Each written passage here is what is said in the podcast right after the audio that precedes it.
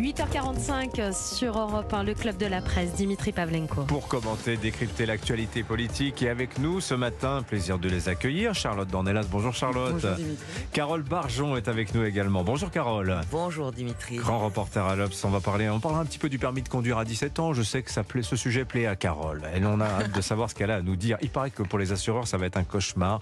On aura l'occasion d'en dire deux mots. D'abord, les soulèvements de la Terre, la menace planète depuis trois mois. Eh bien, le coup près est tombé hier pour euh, ce collectif. Dissolution après des semaines de tergiversation au plus haut sommet de l'exécutif. Ah, mais ça ne passe pas du tout. À gauche, notamment, je vous lirai quelques-unes des réactions qui fleurissent hein, ces, dernières heures sur les réseaux sociaux. Mobilisation également hier dans de nombreuses villes euh, de sympathisants, avalanche de réactions politiques, même Greta Thunberg, qui était présente hier à Paris, s'en mêle pour défendre le droit de manifester, comme si c'était ça qui était remis en cause avec la dissolution des soulèvements de la Terre. Et puis voilà la riposte juridique aussi avec le dépôt d'un recours devant le Conseil d'État de la part des soulèvements de la Terre. Carole Barjon, euh, tempête gigantesque à gauche autour de la dissolution de ce collectif. Cela vous surprend-il? Enfin, tempête à gauche. Euh, je, euh, manifestement, compte tenu de réactions euh, de toute la gauche, ça contribue plutôt à ressouder un petit peu la gauche, cette Oui. euh, annonce de dissolution.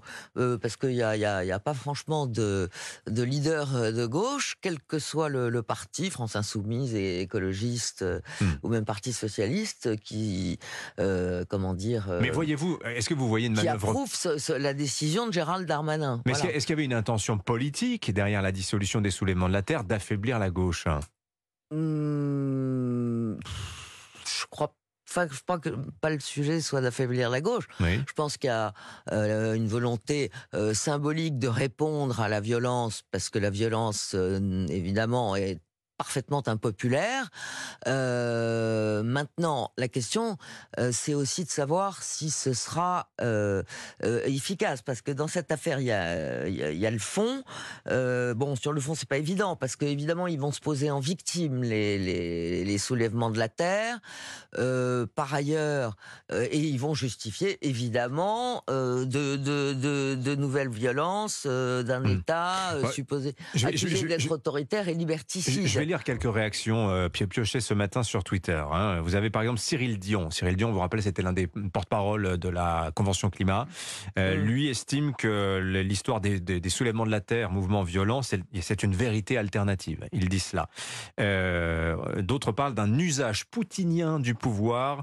C'est le refrain de la répression politique, euh, donc euh, autour de la dissolution des soulèvements de la Terre. Daniel Obono, La France Insoumise, je la cite te- texto. Avant les militants écologistes, il y a eu les musulmans. Avant les soulèvements de la Terre, il y a eu le CCIF. Que vous inspirent ces réactions, Charlotte Dornelas? Bah, ce qui est incroyable, et si on ajoute à ça, euh, en effet, euh, Greta Thunberg, qui, elle, nous parle du droit de manifester, comme si, en effet, c'était la question, c'est-à-dire que le droit de manifester est plutôt empêché, d'ailleurs, par ce genre de de- de- d'actions violentes euh, qu'autre chose. Et euh, tous les autres, et, et c'est vrai que ça a été très largement à gauche, ouais, jusque, euh, jusque Anne Hidalgo, qui est quand même pas la plus... la plus radicale et violente de la gauche, tous se sont indignés sur le terrain idéologique, comme si les soulèvements de la terre étaient dissous en raison de leur discours sur, euh, en gros, le, le- le- la- Ouais. leur défense de la planète et, et, et le fait qu'ils se soulèvent au nom de la terre Délit contre des violences. quoi. Mais Voilà, ça- comme si c'était un délit d'opinion. C'est quand même la première organisation écologiste euh, dissous sous la présidence Macron, hein, quand même, je le signale. Il y a eu 33 associations ou groupements de faits dissous depuis 2017 et les soulèvements de la Terre et le sont. Et sont d'autres les et d'autres l'ont été réellement pour des raisons idéologiques, listés comme tels parce que euh, précisément ce qu'ils disaient euh, était déjà considéré comme une violence. En l'occurrence, les soulèvements de la tête de la terre, pardon, c'est pas une dissolution de groupements écologistes. Il se trouve qu'ils sont écologistes, mais c'est une dissolution de groupements violents. C'est en raison de leur violence que la question s'est posée, pas du tout en raison de leur positionnement euh, idéologique ou de leur discours de fond. Et c'est ça, évidemment, la manipulation derrière. Après, sur la dissolution, je suis d'accord, c'est plus symbolique qu'autre chose. Euh, mais alors, ce qui est amusant aussi, pardon, je vous rends la parole, mais ce qui est amusant aussi, c'est que ça n'est pas un groupe, c'est impossible à dissoudre. En fait, quand c'est dissous, on se constitue devant le Conseil d'État. Donc, il y a aussi un, un- un jeu de dupes, on va dire, sur la forme et l'organisation que prennent ces associations. Non, Carole enfin. La question, c'est quand même d'être efficace, euh, finalement, pour le pouvoir face euh, à des violences effectivement insupportables.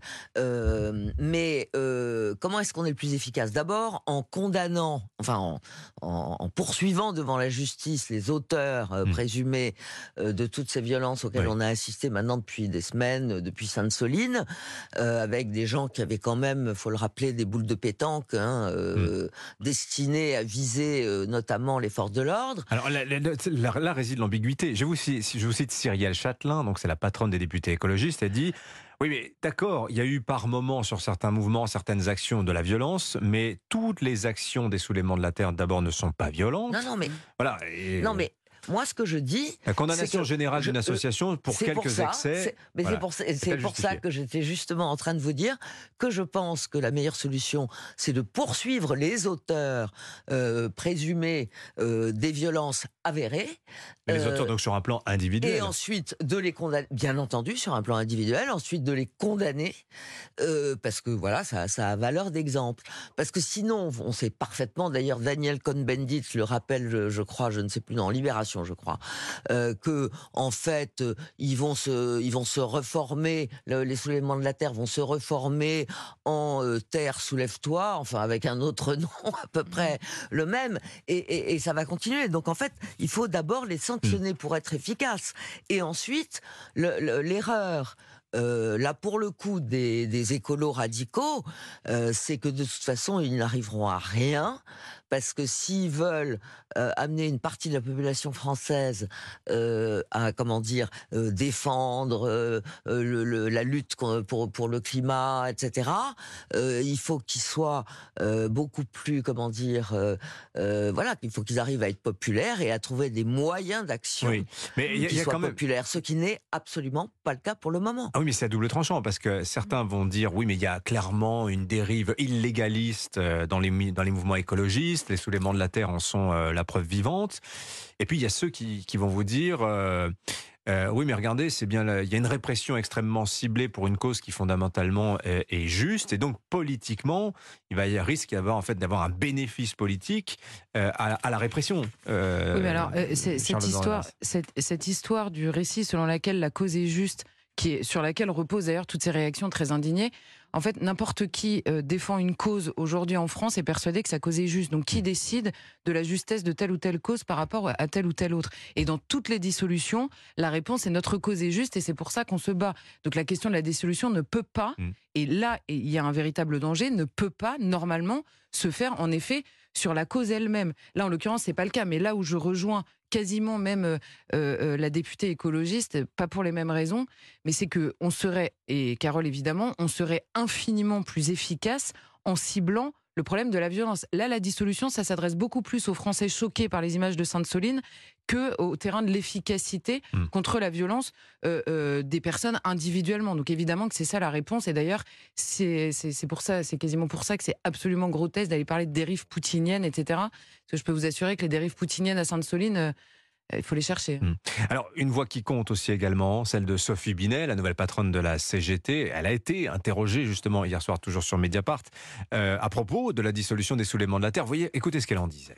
C'est très inquiétant, c'est très grave. Euh, C'est une nouvelle preuve de la radicalisation du pouvoir. C'est une nouvelle étape qui est franchie dans le piétinement des libertés en France. Un désaccord et des débats politiques ne se règlent pas par des interdictions euh, administratives et liberticides qui sont scandaleuses. La patronne de la CGT, donc Non, je mais moi, rappelle. en fait, hein. je, je prendrai ces gens au sérieux quand ils arrêteront, euh, entre deux indignations sur une dissolution des soulèvements de la Terre, euh, quand ils arrêteront de demander la censure de tous les gens qui sont pas d'accord avec eux. En fait, donc je vais, je, vais- je vais même pas commenter en fait la, la dérive, euh, soi-disant qu'elle est en train de pointer, alors que par ailleurs, elle refuse de répondre à des journalistes euh, et qu'elle explique toute la journée qu'il y a des gens qui devraient pas avoir le droit de parler. Mm.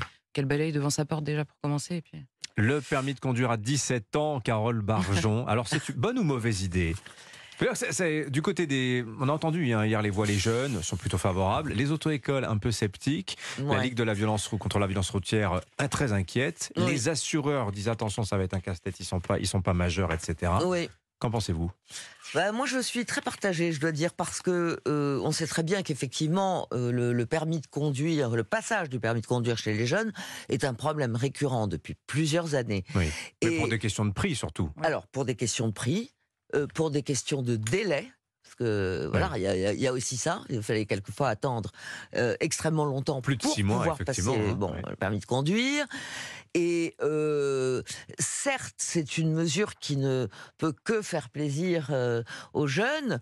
euh, et à 17 ans, on sait qu'il existe déjà des jeunes qui conduisent en conduite accompagnée. Euh, avec un adulte. Donc c'est voilà. Donc ça ne peut que faire plaisir aux, aux jeunes. Euh, Elisabeth Borne explique que c'est notamment pour faciliter aussi euh, les jeunes qui ont un, emploi euh, quand ils habitent dans la ruralité, à la campagne, etc. Et Mhm. que ça leur facilitera la tâche, ce qui est certainement vrai. Ah bah les jours de pluie, c'est mieux que la mobilette, hein, ça c'est sûr. hein. Mais euh, malgré tout, euh, la, euh, Oui. je crois que c'est la Ligue de la prévention routière Oui. qui, qui, qui alerte sur le fait que euh, voilà, c'est quand même un âge aussi euh, contre où la on- violence routière. où on consomme un certain nombre, nombre, de produits euh, licites ou illicites. Oh, euh, Pas tous, pas tous. Et que et que et qu'il y a une grosse crainte pour euh, Ouais. euh, voilà de, surmortalité des jeunes de moins de 25 ans. Raison que l'accidentologie, elle est concentrée euh, Oui, mais- sur les 18-24 ans. Bon, ce seront les 17-24. Bah, c'est Oui, la c'est ça, première cause de mortalité apparemment Ouais.